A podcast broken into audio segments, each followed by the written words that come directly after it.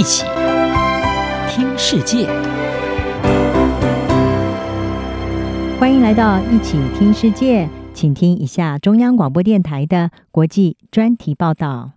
今天要和您谈的是《小小兵》中国版，好莱坞再为人民币折腰。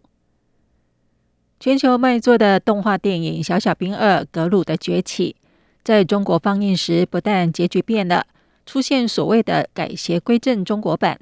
连片长都多了一分钟，植入响应三胎政策的模范父亲情节。虽然好莱坞电影难逃中国动刀的命运，时有所闻。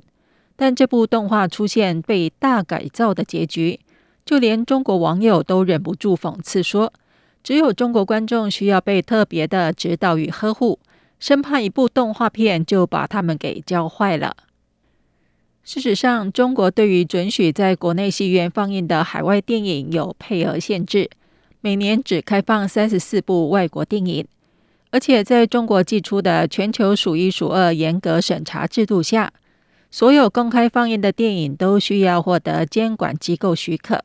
像是同性故事情节或是所谓的不爱国场景，都会踩到官方红线。特别是自从二零一八年四月起，国家新闻出版广电总局的电影管理职责被划入了中共中宣部以后，这把审查之刀就明显变得更为锋利。不过，删减外国电影内容也就罢了，在中国甚至需要反转电影情节。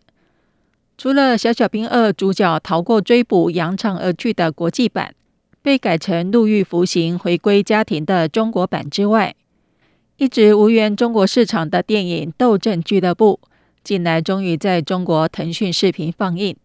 但是大楼遭到炸毁的重要情节已被删除。令人傻眼的变成了一段纯字幕，解释警方逮捕所有犯罪分子，成功阻止炸弹爆炸，直到遭到网友炮轰，腾讯才改回原来的版本。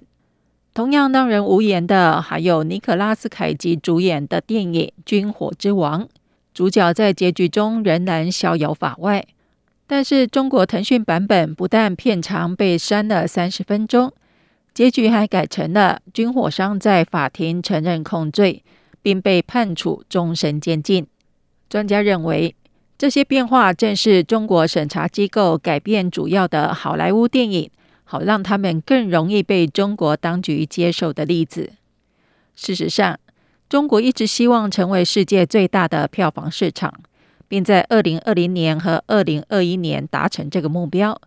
这可以说明为何他对好莱坞具有如此的吸引力。由漫画改编的二零一六年电影《奇异博士》，片中重要的藏人角色古一就改由英国女星蒂坦·史云顿来饰演，连出身都变成了凯尔特人，与藏族毫无关系。电影编剧卡吉尔直言，这是因为担心挑动中国敏感的政治神经，而失去这个国家的市场。不过，他也补充说，这只是个人意见，不代表制片公司漫威影业的立场。反审查团体美国笔会二零二零年曾针对北京审查发表报告，表示有些敏感议题完全碰不得，包括西藏、台湾、香港政治和新疆，也不能有同志、双性恋、跨性别者和酷儿角色，像是迪士尼的皮克斯电影《巴斯光年》。就因为有同性接吻画面而被中国要求进行剪辑，但在迪士尼拒绝后，未能在中国放映。此外，《末日之战》剧情中中国是活尸病毒起源的桥段被删除，《钢铁人三》模糊了反派角色满大人与中国的关联等等不胜枚举。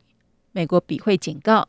默许中国审查制度恐怕会成为保障自由国家的新日常。并认为好莱坞顺从中国支配的做法，正在替全世界设下一套标准。